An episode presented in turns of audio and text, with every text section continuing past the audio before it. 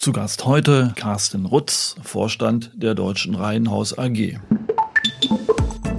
Es kommt dann auf die Betonung an. Äh, man kann natürlich sagen so, ach, äh, wer wohnt denn eigentlich in diesen Häusern? Oder, oder man kann etwas abschätzig sagen, boah, wer will denn in sowas wohnen? Heute kommen die äh, Menschen in die Stadt, allerdings bleiben sie dann da. Sie wollen da bleiben und deshalb wachsen diese Städte. Und die Studie jetzt, äh, das hat Rheingold rausgefunden, das kommt nicht von uns, äh, wie ich noch äh, tun möchte. Ähm, die Frau ist der Treiber, zu 100 Prozent. Die reden momentan ernsthaft darüber, dass sie darüber nachdenken, Gebäude zu konzipieren, wie wir sie aus England kennen, die zwei Eingänge haben. Einen mit Concierge, für die, die die teuren Wohnungen bezahlen, und einen äh, durch den Hinterhof, wo es keinen Aufzug gibt, ja, für die sozial Geförderten. Und wenn wir diese Verhältnisse, das kann nicht unser Ansinnen sein, dass, dass wir solche Verhältnisse bekommen. Aber wir tun gerade politisch alles dafür. Und das ist ein Problem. Das ist der Immobilieros Podcast von W&R Immocom. Alle zwei Wochen Helden, Geschichten und Abenteuer aus der Immobilienwelt mit Michael Rücker.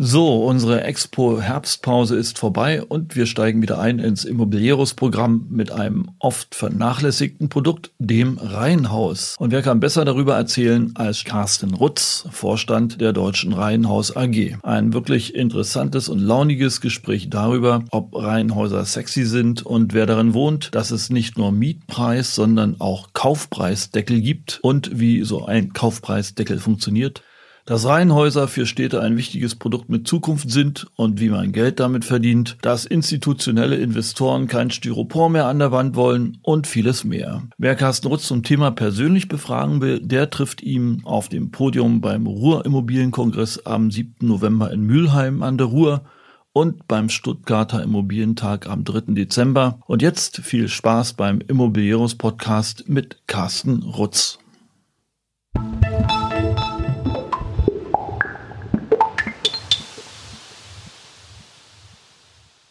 Herr Rutz, Deutsche Reihenhaus klingt so ein bisschen nach Eiche rustikal der deutschen Projektentwickler. Reihenhäuser, ist das überhaupt noch was, was, äh, was geht? Es klingt so nach 60er Jahre. Kann man damit richtig Geschäft machen? Ja gut, das hat jetzt viele Aspekte. Also Geschäft machen kann man damit auf jeden Fall. Das machen wir seit 20 Jahren äh, und haben ein, äh, jetzt ein nicht ganz so kleines Unternehmen aufgebaut mittlerweile. Vor 20 Jahren waren wir das, was man heute als Startup bezeichnen würde. Äh, damals kannte den Begriff allerdings noch keiner. Okay. Ähm, und damals war das schon ein unsexy Produkt, ähm, wenn man es rein auf das Produkt Reihenhaus bezieht. Wir hatten von da von Anbeginn an aber einen komplett anderen Ansatz. Uns ging es jetzt nicht allein ein sexy Produkt zu kreieren, um den Begriff nochmal zu belasten, sondern ähm, uns ging es von Anfang an darum, in Ballungsgebieten Familienleben in der Stadt zu ermöglichen. Auch damals gab es schon Druck auf Wohnungsmärkten in den Ballungszentren, in Großstädten. Äh, jetzt Berlin damals noch nicht, aber auch in Frankfurt war es damals schon äh, nicht so einfach, adäquaten Wohnraum zu finden für eine Familie. Und äh, das war eigentlich unser Ansatz zu sagen, wie können wir Familien ins Eigentum bringen und ihnen das Leben in der Stadt gleichzeitig ermöglichen. Und da äh, stellte sich heraus, dass da die Form des Reihenhauses als Produkt äh, sich ideal dafür eignet, weil es zum einen der äh, Familiengröße Rechnung trägt, den, den kleinen Garten und gleichzeitig aber auch ermöglicht, äh, städtebaulich und auch, ähm, ich sag mal, in Quart äh, Quartiere zu bilden, ähm, die andockend an den urba urbanen Kontext ganz gut funktionieren, so als Übergang in das klassische Einfamilienhausgebiet zu dann ein bisschen verdichteterem äh, Geschosswohnungsbau. Aber wer will denn heute noch in Reihenhaus ziehen? Ähm, bei uns zumindest über 800 Familien jedes Jahr. Okay. Mittlerweile haben wir, äh, da sind wir auch ganz stolz drauf, äh, an über 10.000 Familienhäuser übergeben in den letzten 20 Jahren. Und äh, die Tendenz ist weiter steigend das Reihenhaus, man muss immer äh, die Perspektive einnehmen der Menschen, die sich für so ein Reihenhaus entscheiden. Für die ist in der Regel die Alternative in einer ja, Vier-Zimmer-Wohnung im, äh, im x-ten Geschoss eines Geschosswohnungsbaus äh, mit anonymen Treppenfluren äh, und ähnliches zu wohnen. Ähm, und, äh, und das meist zur Miete. Und wir bringen die Leute ins Eigentum und ermöglichen ihnen im Prinzip für ihre Familie eine schönere Zukunft, was das Wohnen anbelangt. Ähm, und äh, wie gesagt, mit einem kleinen Garten, das ist, da muss man sich nichts vormachen, das ist nicht üppig, aber in Zeiten von ähm, wo wir immer mehr verdichten müssen und von, Grundstück, und von grundstückssparendem Bauen reden, ist das im Einfamilienhaussektor mit Sicherheit die beste äh, oder das beste Mittel der Wahl, auch für Kommunen, wenn es darum geht, äh, sparsam mit Grund und Boden umzugehen. Sie geben oft Studien in Auftrag mit renommierten Instituten. Sie haben auch mal untersuchen lassen, wie denn Ihre Zielgruppe genau aussieht. Wie sieht denn Ihre Zielgruppe genau aus? Nochmal, wer zieht da hin? Eigentlich haben wir jetzt gar nicht so genau, also wir haben, uns hat mehr interessiert, ähm, was mit dem Rheingold-Institut, was hält denn die Leute in der Stadt? Mhm. Man äh, redet ja äh, gemeinhin immer noch davon, dass es eine La Landflucht hin, rein in die Stadt gäbe. Das ist nicht richtig, das ist nicht korrekt. Ähm, früher sind die ähm, sind Singles in die Stadt zur Ausbildung, zum Studium und ähnliches, äh, haben sich dann kennengelernt, äh, haben geheiratet, eine Familie gegründet und sind dann quasi im Familie, also in der Gründung der Familie wieder rausgezogen aufs Land, klassisch. Heute kommen die äh, Menschen in die Stadt. Das ist, läuft immer noch nach demselben Schema äh, ab. Allerdings bleiben sie dann da. Sie wollen da bleiben und deshalb wachsen diese Städte. Sie gehen nicht mehr raus aufs Land. Und die Studie jetzt äh, das, äh, das hat Rheingold rausgefunden, das kommt nicht von uns, äh, wie ich noch äh, betonen möchte. Ähm, die Frau ist der Treiber zu 100 Prozent. Und äh, die Frau möchte in der Beziehung heute, wenn die Kinder auf die Welt kommen, ähm, nicht quasi sozial abgehängt werden, dadurch, dass sie aufs Land ziehen muss. Mhm. Ähm, die Frage ist dann nicht, nutzt sie die Möglichkeiten, die ihr eine Stadt bietet? Es geht nur darum, dass man es nutzen könnte, wenn man es denn wollte. Ähm, und das ist im Prinzip der große Treiber, was die Leute in der Stadt hält und warum unsere Städte momentan wachsen, so wie sie es tun. Ähm, und nicht im Prinzip durch eine Landflucht, wie man äh, die ganze Zeit äh, im Prinzip hört oder darüber spricht. Professor Bayerle von Cartella hat mal formuliert, das fand ich ganz lustig, ähm, die Reihenhaussiedlung ist ein großes soziales Netzwerk. Wir sehen gerade die Entstehung neuer urbaner Dorfgemeinschaften in den Großstädten. Was, was, was ist das? Neue urbane Dorfgemeinschaften in den ähm, Großstädten? Das kann ich Ihnen ganz gut erklären. Das war, wie man, äh, die Banker würden sagen, das ist ein, äh, ein, äh, ein Windfall Profit. Also es war jetzt nicht geplant, aber man kann, wenn man sich damit beschäftigt und wir ähm, tun das auch, wenn wir so eine Anlage übergeben haben, ähm, betrachten wir die auch weiterhin, nicht nur weil es eine Referenz, weil jede Wohnanlage eine Referenz von uns ist, sondern weil sich auch ganz gut ablesen lässt, eben wie sich diese Reihenhausquartiere entwickeln. Ähm, wir haben unterschiedliche Größen natürlich. Die kleinste hat zwölf Wohneinheiten, die größte hat äh, 180 Wohneinheiten, die wir gebaut haben. Und über die Hausverwaltung bekommen wir ganz gut äh, zurückgespielt, wie werden denn jetzt zum Beispiel auf dem Zweitmarkt, äh, wann werden die Grundstücke oder die Häuser angeboten, bleiben die im Besitz, ne, Wechselquoten und so. Und was man feststellen kann, und das ist, äh, zahlt jetzt so ein bisschen auf das Konto von Kollege Bayerle ein, dass äh, die Menschen sich da sehr untereinander vernetzen, weil es Eigentümergemeinschaften sind. Mhm. Ähm, und da die Zielgruppe mittlerweile, muss man sagen, alles dabei ist, von den Singles, äh, Alleinerziehenden mit Kind, ähm, junge Paare, ältere Menschen, also diese Empty Nester, Silver Ager und wie sie alle heißen, da gibt es ja tausend Begriffe mittlerweile für. Ähm, alle wohnen in diesen Quartieren und alle wohnen in einem Reihenhaus unterschiedlicher Größe. Und eben diese rüstigen Rentner, heute ist ja jemand mit 70 nicht mehr kein wirklich alter Mann oder, oder alte Frau und ähm, die die sind durchaus bereit, auch Verantwortung für ihre Nachbarn zu übernehmen, im Sinne von, wenn jetzt irgendwie mal ein Kind abgeholt werden muss von, der, von der Kita, ähm, die Frau äh, oder der Mann, je nachdem, länger arbeiten muss und ähm, dann passen die auf die Kinder auf, machen mit den Hausaufgaben, machen so Ersatzoma quasi. Und das ist sehr schön, wie die aufeinander zu sehen, wie die aufeinander aufpassen in diesen, äh, wie so soziale Kontrolle auch passiert. Ja, die wissen genau, wer kommt denn zu wem zu Besuch. Ähm, das sind richtig gute Nachbarschaften, die sich da bilden. Okay. Und ähm, ja, wer und kommt zu wem zu Besuch? Richtig gute Nachbarschaften. Okay, gut, das muss ich mir merken. Zum Thema gute Nachbarschaften. Nee, ist es wirklich. Wir haben ja auch ein Buch über Nachbarschaften gemacht in der Tat. Okay. Ähm, wir haben viele Bücher gemacht. Ähm, äh, ich habe irgendwann mal einen Vortrag gehalten zu dem Thema, warum wir als Verlag eigentlich Häuser bauen. Ähm, das war mir natürlich als Gag gedacht, ähm, weil, irgend, weil es wirklich Menschen gibt, die glauben, wir hätten mit den Büchern Geld verdient, was natürlich totaler Käse das ist. Besprechen wir dann, wenn wir in Ihre Bilanzen gucken. genau, da können Sie mal, da können Sie dann sehen, was Buchdruck so kostet. Nein, aber äh, Spaß beiseite. In der Tat ähm, wurden wir natürlich, wie Sie auch schon eingangs gefragt haben, wer will denn eigentlich in sowas wohnen? Ähm, und die, die wird ganz unterschiedlich, die Frage wird schon ganz unterschiedlich gestellt. Ne? Man kommt dann auf die Betonung an. Äh, man kann natürlich sagen so, ach, äh, wer wohnt denn eigentlich in diesen Häusern? Oder, oder man kann etwas abschätzig sagen, boah, wer will denn in sowas wohnen? Ne? Äh, letztlich haben wir aber gesagt, gut, dann beantworten wir die Frage doch. Und sind, haben 50 unserer Kunden äh, besuchen lassen von einem Porträtfotografen, äh, Albrecht Fuchs. Und der hatte eine Journalistin dabei, Inken Herzig, die äh, die Leute interviewt hat, warum sie in diesen Häusern wohnen, was, was so ihr soziales Umfeld ist, was sie bewegt.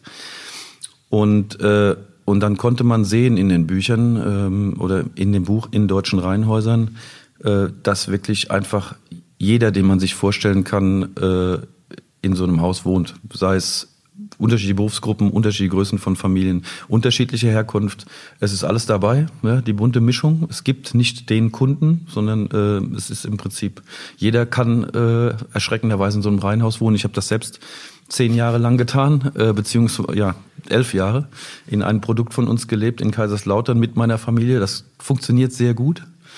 Und äh, seit ich in Köln wohne, äh, da gab es zu dem Zeitpunkt kein adäquates Haus, das ich hätte kaufen können. Von daher ähm, war ich dann äh, fast dazu verdammt, schon neu zu bauen. Aber allerdings äh, habe ich dort ein Doppelhaus. Aber jetzt mal unter uns, jeder kann bei Ihnen wohnen im Reihenhaus. Das ist richtig. Wenn man Ihre Statistiken anguckt, dann heißt das, jeder kann wohnen, der ungefähr 3.000 bis 6.000 äh, Euro Einkommen hat. Ja, das heißt, ähm, so richtig ausdifferenziert ähm, sind ja die Reihenhaussiedlungen, die Wohnparks dann doch nicht. Äh, äh, ist es nicht eher sowas wie eine gated Community, in die gute Nachbarschaft weiß, wer da alles kommt? Und, äh nee, würde ich jetzt nicht sagen. Also es ist jetzt nicht ein großer Zaun drumherum wie in Amerika und, und eine Eingangskontrolle äh, zu Beginn. Also äh, da kann schon jeder reinlaufen. Age, ja, genau. Ähm, also da, das, äh, nee, also das, das ähm, ist nicht der Fall. Ich meine, wir, wir haben ja auch in in Einfamilienhausquartieren findet diese soziale Kontrolle ja im Prinzip auch statt.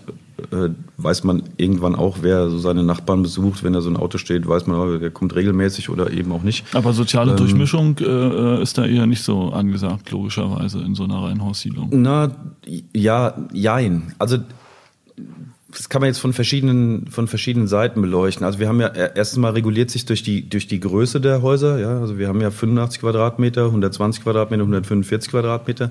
Allein darüber bekommen sie schon äh, eine, eine gesunde Durchmischung von Familiengrößen und, und auch Einkommen natürlich. Äh, jetzt können Sie in einem 85 Quadratmeter Haus schlecht mit sieben Personen wohnen natürlich, aber, ähm, äh, aber es ist schon ein Unterschied, ob Sie dort zu zweit oder zu dritt oder halt in einem der großen Häuser zu zweit oder zu dritt wohnen. Ähm, natürlich, ähm, wir, wir vermieten nicht, wir verkaufen alles, was wir bauen. Ähm, also wir bringen alle Leute ins Eigentum, ähm, die bei uns kaufen. Ähm, es gibt eine kleine Zahl von Kapitalanleger, die dann vermietet, aber das ist jetzt nicht äh, keine nennenswerte Größe, wenn man das mal auf so eine Jahresproduktion äh, runterbricht. Und die kommen meistens noch aus dem eigenen Haus, also wirklich äh, Kollegen, die, die als Altersvorsorge mal ein Haus bei uns kaufen und das dann. Aber jetzt nochmal, ähm, die Bücher, Sie haben vier Stück von denen produziert. Das letzte ähm, hatte dann ähm, die Stadtplaner äh, letzten genau. Endes äh, zum Inhalt. Ne? Aber jetzt mal unter uns herum sind sie nicht der Albtraum für jeden Stadtplaner mittlerweile. Ja? Äh, Städte sollen verdichtet werden. Wohnparks sind ungefähr das Gegenteil von Verdichtung. Äh, sind Wohnparks nicht äh, schon deshalb anachronistisch, weil sie modernen Stadtentwicklungsrichtlinien widersprechen? Wenn, wenn Sie von der innersten Innenstadt reden, gebe ich Ihnen recht. Das ist, da, dort werden Sie uns aber auch nicht finden. Also Sie finden uns eher so im, äh, an, in den Randlagen der Städte, so als äh, und das haben die Städte schon verstanden, dass man, äh, dass sie das Thema Einfamilienhaus nicht gänzlich ausschalten können. Ja, man kann nicht äh, nicht alle Leute in in Geschosswohnungsbau stecken. Das wollen die schlicht und ergreifend nicht. Und äh, da ist das Reihenhaus die, die beste Methodik um äh, oder das beste Mittel der Wahl, um verdichtet Grundstück schonend oder äh, äh, im Prinzip dieser, dieser Entwicklung Rechnung zu tragen und das für in, innerhalb eines Stadtgebietes quasi äh, Einfamilienhäuser anzubieten. Heißt das, wir sehen in zehn Jahren riesige Suburbs um die deutschen Städte, bestehend von aus Häusern der deutschen Reihenhaus? Äh, nee, so weit würde ich jetzt nicht gehen. Ne? Also es gibt ja, ich würde jetzt auch uns da, äh, überhaupt gar nicht mit Ernst May vergleichen oder so, aber wenn Sie mal, das ist ja immer noch eine gut funktionierende Wohnanlage in Frankfurt, die Ernst May Siedlung, die in den 20er Jahren entstanden ist, äh, des letzten Jahrhunderts. Und die werden heute noch zu Höchstpreisen gehandelt, diese Häuser, weil sie gut sind und immer noch gut funktionieren. Ähm, auch wenn sie jetzt von der Größe her äh, nicht mehr so, so zeitgemäß oder zeitgemäß scheinen, aber funktionieren die Grundrisse gut und es ist eine ordentliche Qualität. Ähm, ich glaube schon, es gibt ja noch ein paar Mitbewerber. Wir sind ja nicht die Einzigen, die das Thema Reihenhaus bearbeiten. Äh, da gibt es ja noch ein paar andere, die sehr ordentlich bauen äh, und äh, das auch mit einer nennenswerten Stückzahl. Aber ich denke schon, dass in den Randgebieten wir nicht mehr in Zukunft uns leisten können, diese freistehenden Einfamilienhäuser mit 500 bis 1000 Quadratmetern Grundstück.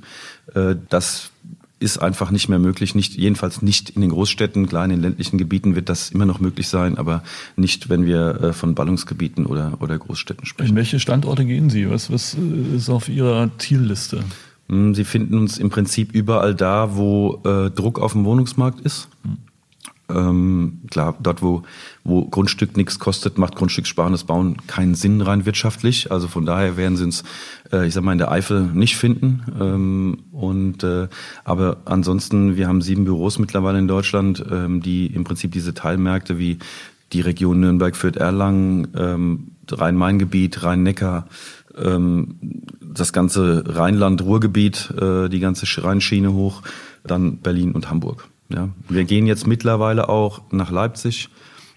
Äh, Leipzig ist eine Umkehrstadt. Das ist eine der wenigen Umkehrstädte, die wir in Deutschland haben. Die haben jahrelang äh, ging die Einwohnerzahl runter. Das hat sich gedreht. Die, da, da entsteht gerade richtig äh, Druck. Äh, ich habe mich gestern mit der Dezernentin getroffen äh, der Stadt Leipzig, äh, die äh, das sehr unterstützt, dass wir dort bauen, weil sie genau das sagt. Wir können das, wir brauchen das Thema Einfamilienhaus, dann aber grundstückssparend. Und da ist das, wie gesagt, das Reihenhaus eine hervorragende äh, Alternative. Und sowas wie Stuttgart? Äh, Stuttgart hat mehrere Herausforderungen. Ähm, einmal die Topografie ist nicht ganz einfach. Äh, das, das treibt natürlich die Kosten immens in die Höhe und plus den hohen Grundstückspreis.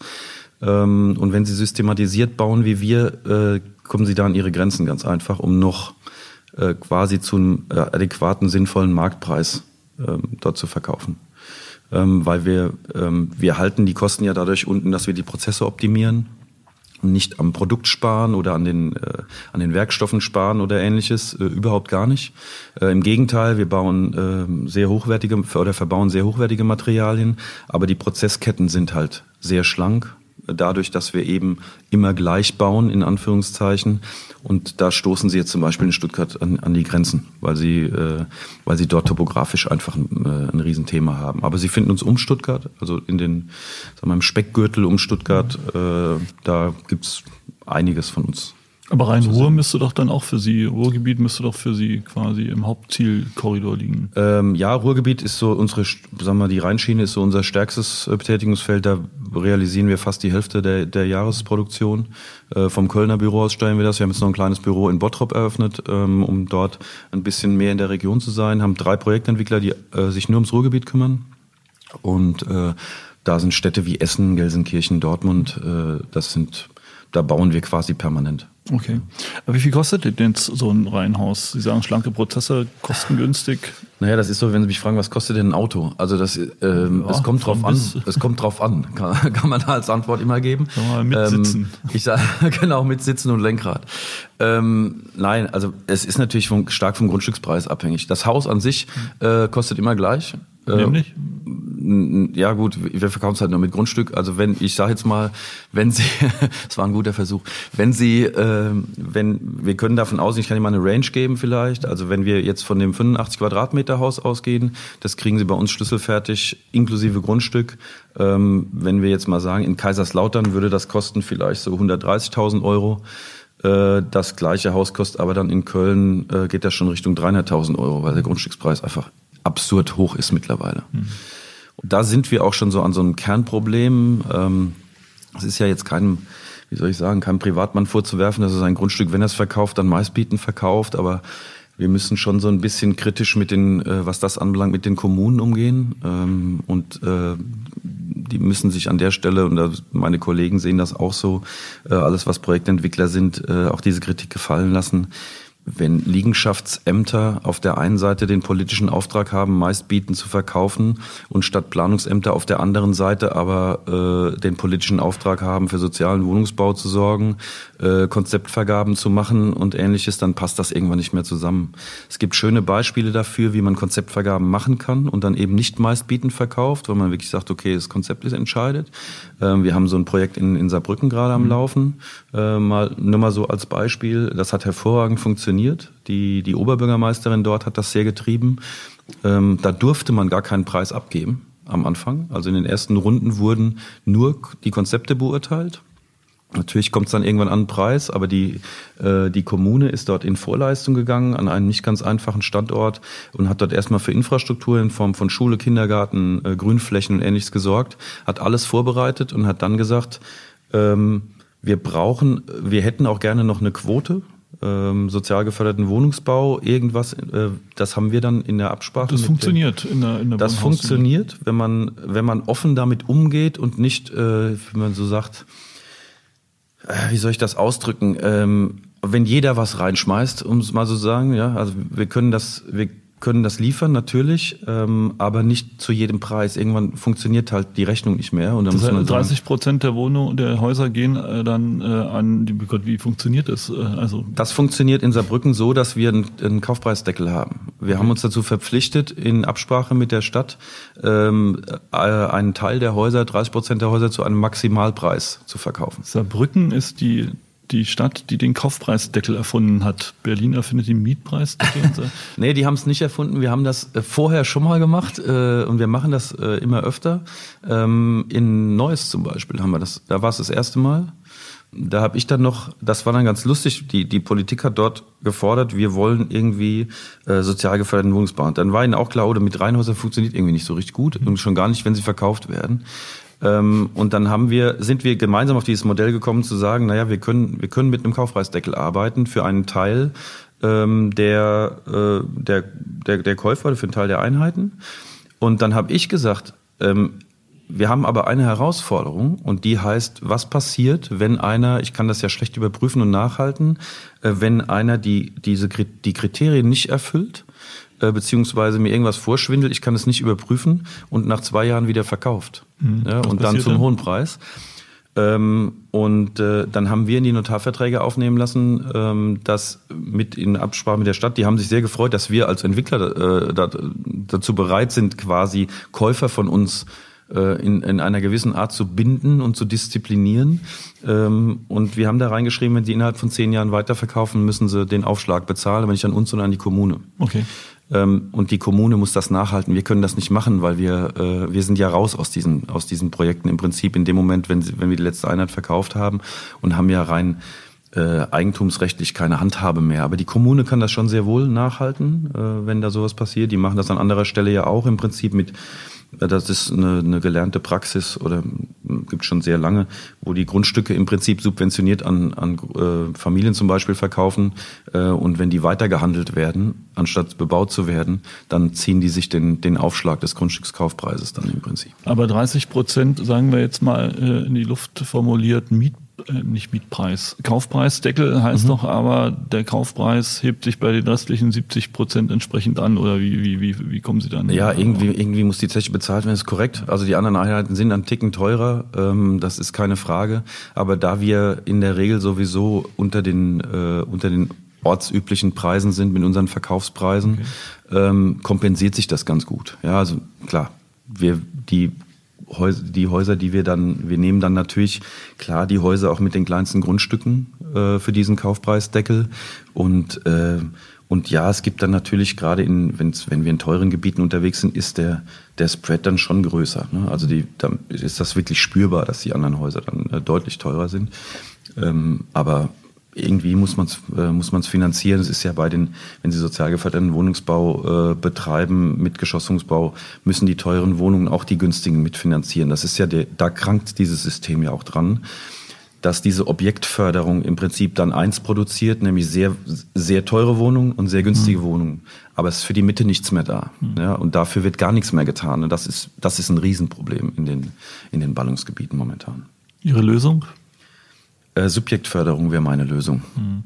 Ich habe das gerade auch, äh, waren wir vor kurzem mit dem Baudezernenten der Stadt äh, Köln auf einer, äh, auf einer Reise unterwegs. Der, die organisieren das immer, es zahlt jeder selbst. Will ich nochmal schon mal gleich betonen. Können die sich ja nicht ähm, leisten sonst. Genau, nee, aber äh, das Dezernat des, ähm, des Baudezernenten organisiert das. Der, der Franz Josef Föhing hat das vor Jahren eingeführt in Köln als der Vorgänger von Herrn Greitemann und Herr Greitemann äh, führt das äh, dankenswerterweise fort.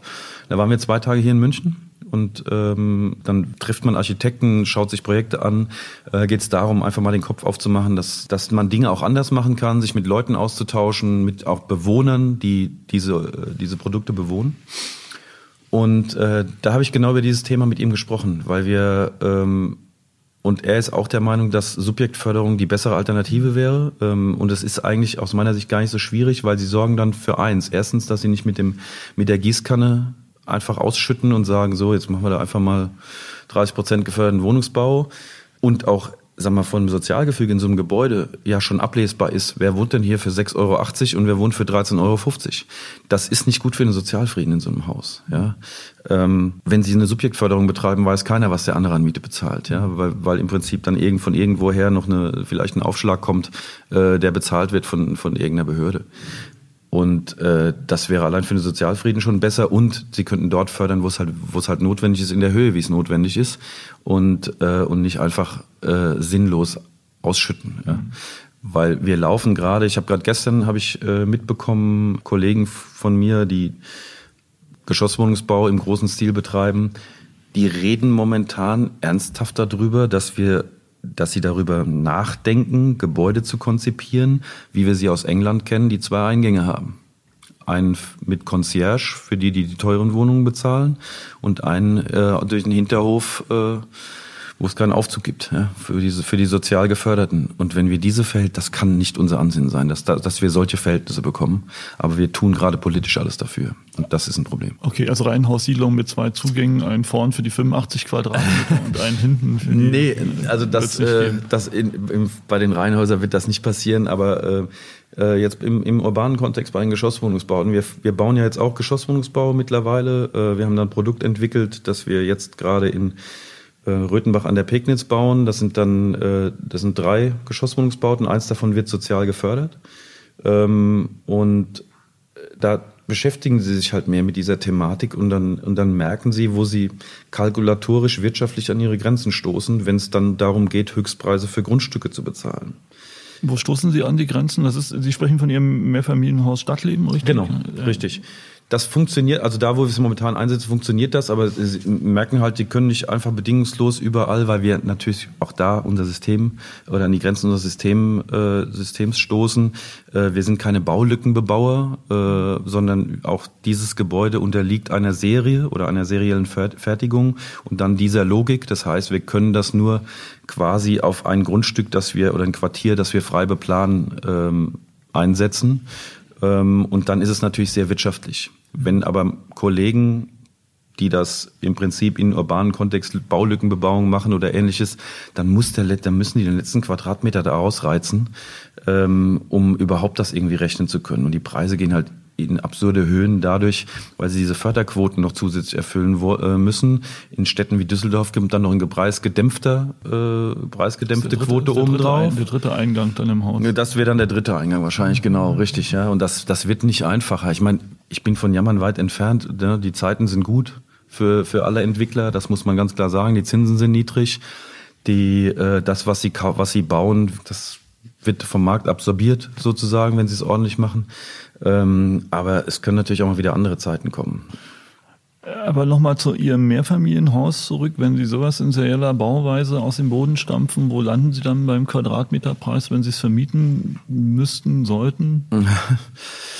Äh, das kann ich, also wir, wie gesagt, wir verkaufen ja alles. Ähm, wir, okay, Kaufpreis. Ne, Kaufpreis, ähm, sagen wir mal, in, äh, wir werden, in der Regel sind wir so starten wir so mit 2.500 Euro, je nach, also je nach Lage.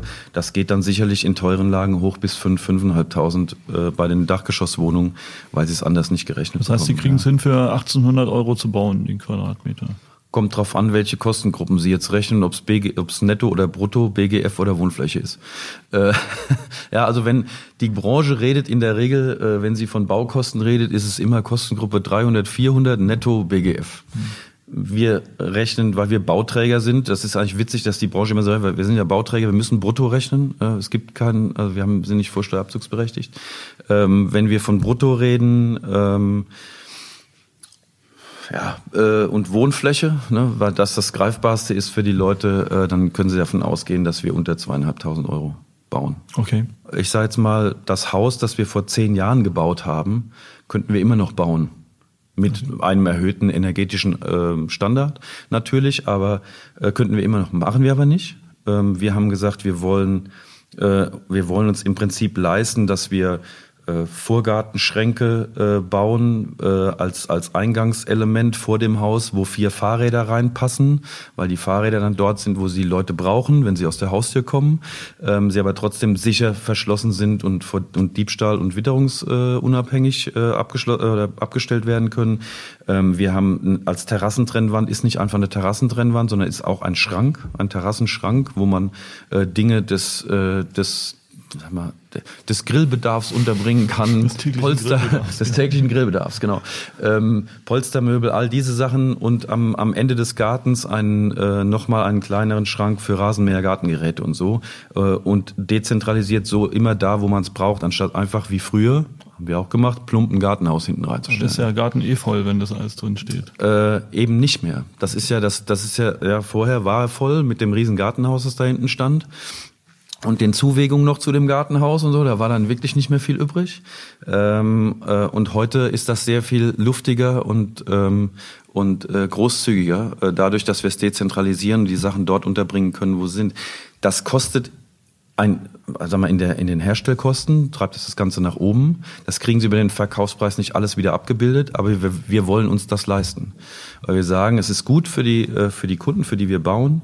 Ähm, die Häuser funktionieren besser, die Quartiere funktionieren besser und sind nachhaltiger. Was muss denn ein Haus heute haben? Wenn Sie sagen, Sie können das bauen wie vor 50 Jahren, aber was, was muss es haben, um zukunftssicher zu sein? Äh, dasselbe wie vor 50 Jahren. Ja. Ähm, ja, dann brauchen Sie, Sie brauchen, kein Smart Home da drin. Äh, ja, also dasselbe wie vor 50 Jahren, wenn es um die Bedürfnisse von Menschen geht, wie ihr, ne, sie brauchen immer noch ein Bad und sie brauchen eine Küche und sie brauchen als zentrales Element äh, einen Platz, wo sie ihren Esstisch hinstellen können, weil dort Familie immer zusammenkommt und funktioniert. Ähm, und äh, sie müssen immer noch ihre, jeder will, will einen Grill auf der Terrasse und äh, da, dazu braucht er eine Terrasse äh, und so weiter und so fort. Aber natürlich das Ganze immer modernisiert und da sind wir mit dem Thema Smart Home auf die heutige Technik abgestimmt und ähm, auf das, was im Prinzip da zusätzlich und top oben drauf kommt. Aber jetzt rein von den Wohnbedürfnissen her äh, unterscheidet sich das nicht im Wesentlichen was die, die Raum, also was Raumanforderungen anbelangt, wie es vor, vor 50, 80 oder 100 Jahren war. Okay. Nur ein bisschen größer geworden ist. Apropos 100 Jahre, wie lange hält so ein deutsches Reihenhaus? Ähm, also es wurde in der Tat wurden schon welche abgerissen. Äh, das, die sind dem Elbhochwasser damals zum Opfer gefallen. Das war jetzt nicht, weil sie schlecht gebaut waren ähm, oder so, aber äh, alles, was wir bisher gebaut haben, steht eigentlich noch ganz gut äh, da und hoffentlich auch noch lange und äh, wir sind jetzt momentan gerade dran, in der Tat, wenn wir so, kommt, das Thema Nachhaltigkeit wird, äh, wird ja so, so gequält, um das mal so zu sagen, aber teilweise auch zu Recht. Ähm, wir haben intern, ich habe einen Workshop gemacht mit äh, unserem, oder wir haben einen Workshop gemacht mit dem, äh, mit der kompletten Firma, über 200 Leute. Und äh, weil ich wollte, dass wir, äh, dass alle, die bei uns im Unternehmen sind, vom Azubi bis zum Vorstand gemeinsam die Köpfe zusammenstecken und äh, darüber beraten, äh, wie die Deutsche Reihenhaus in der Zukunft aussehen soll, mhm. sowohl produktseitig als auch, wie wollen wir selbst agieren. Und da war den Kollegen äh, und war das Thema Nachhaltigkeit ganz wichtig. Ja, ähm, das wird momentan bei uns bearbeitet von einer Gruppe von acht Leuten, die das treiben im Unternehmen. Und das geht auf zwei Seiten. Also einmal produktgetrieben, zu sagen, wie lange äh, oder ist es noch zeitgemäß, Styropor an eine Wand zu kleben? Und was bedeutet das dann, wenn, wir wenn so ein Gebäude irgendwann mal abgerissen werden und ist muss? Ist es noch zeitgemäß? Es ist ja immer noch der, der, sag mal, der effektivste und effizienteste oder die effektivste und effizienteste Art und ökonomischste Art, ein Gebäude zu dämmen bei den Anforderungen, die man auferlegt bekommt. Wir werden jetzt, äh, also es gibt Alternativen, die das ist aber wieder ein deutlicher Kostentreiber, das muss man ganz klar sagen. Ähm, und dann muss man irgendwann entscheiden, was man, was man will an der Stelle. Ja, also auch von kommunaler Seite, wenn wir Wohnraum schaffen sollen, der bezahlbar bleiben soll, leistbar, muss man an der einen oder anderen Stelle einfach in so einen sauren Apfel beißen, um es jetzt mal so äh, von ökonomischer Seite äh, zu betrachten. Aber dann sind wir wieder bei dem Thema, was wir uns leisten wollen. Ähm, das, wie gesagt, wird Produkt, also diese Nachhaltigkeitsnummer wird produktseitig getrieben, aber auch intern von den Mitarbeitern, weil sie sagen, nee, wir müssen schon bei uns anfangen. Beispiel sinnlose Ausdrucke aus dem, äh, die aus den, aus den Druckern kommen und so. Ähm, und wie gesagt, das treiben die gerade und die, die erarbeiten Alternativen. Die sind auch an den Produkten, an unseren Häusern dran und sagen, na ja, äh, was würde es denn jetzt bedeuten, wenn wir eine Mineralfaserdämmung zum Beispiel äh, an, an, das, äh, sagen wir, an die Häuser kleben oder äh, gibt es eine Möglichkeit, ohne Dämmung auszukommen. Und, und was bedeutet das für die Produktion? Das gibt's alles. Mineral, es gibt Mineralfaserdämmung, die ist äh, unbedenklich. Es gibt sogar Investoren, äh, die das in ihrer in ihrem Ankaufprofil drin haben. Die kaufen keine Gebäude mehr als institutionelle, äh, die zum Beispiel mit Styropor gedämmt sind. Also werden sie dann von der, wenn sie an institutionelle verkaufen wollen, werden sie von der Seite quasi dazu gezwungen, äh, einen anderen Dämmstoff zu benutzen. Wer kauft schon gern Sondermüll? Naja, äh, da, die, zum Beispiel alle, die die Elektroautos fahren. Aber okay.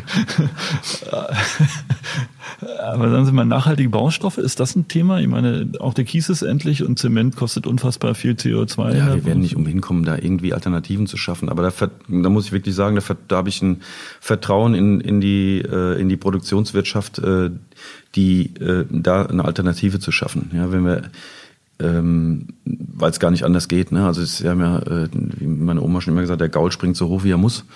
Ähm, und ich sag mal, es gibt mit Sicherheit auch an der einen oder anderen Stelle, wenn wir nochmal zu den Automobilen kommen, äh, sinnvollere Techniken als das, was wir jetzt verwenden. Äh, aber es muss halt auch nicht, ne? Hm. momentan. Aber Sie haben mich elegant von der Renditefrage weggeführt. wie viel Rendite darf denn eigentlich heutzutage ein Immobilienunternehmen machen, Herr Rutz? Ähm, und wie viel muss es machen? Naja gut, es muss schon eine gewisse Rendite machen, um sich, wie gesagt, weiterentwickeln zu können, äh, um neue Arbeitsplätze zu schaffen, beziehungsweise auch regelmäßig Löhne und, und alles zu bezahlen. Ähm, aber äh, Sie können ja gerne, das können Sie im, können im Internet nachlesen, äh, von allen Unternehmen, was die für eine Rendite fahren.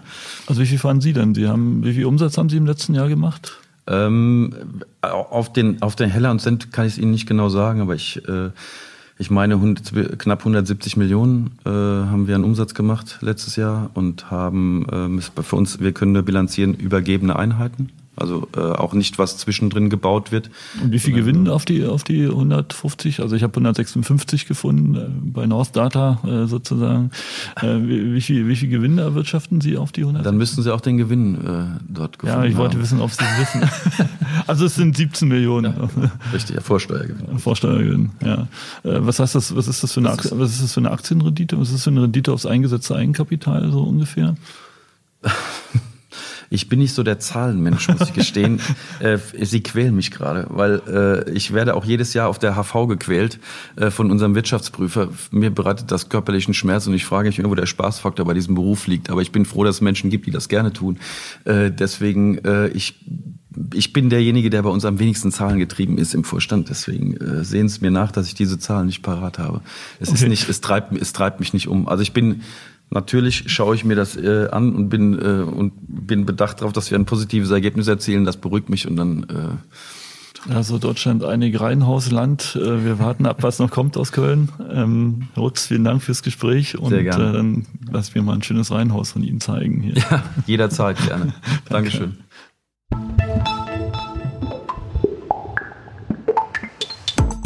Das war Immobilieros von der Rheinhausfront. Bitte empfehlt uns weiter oder abonniert uns auf Apple Podcasts, Spotify, Deezer oder Soundcloud. Tschüss, bis zum nächsten Mal. Und nicht vergessen, Carsten Rutz ist zu sehen und zu hören am 7. November beim Immobilienkongress Ruhr und am 3. Dezember beim Stuttgarter Immobilientag.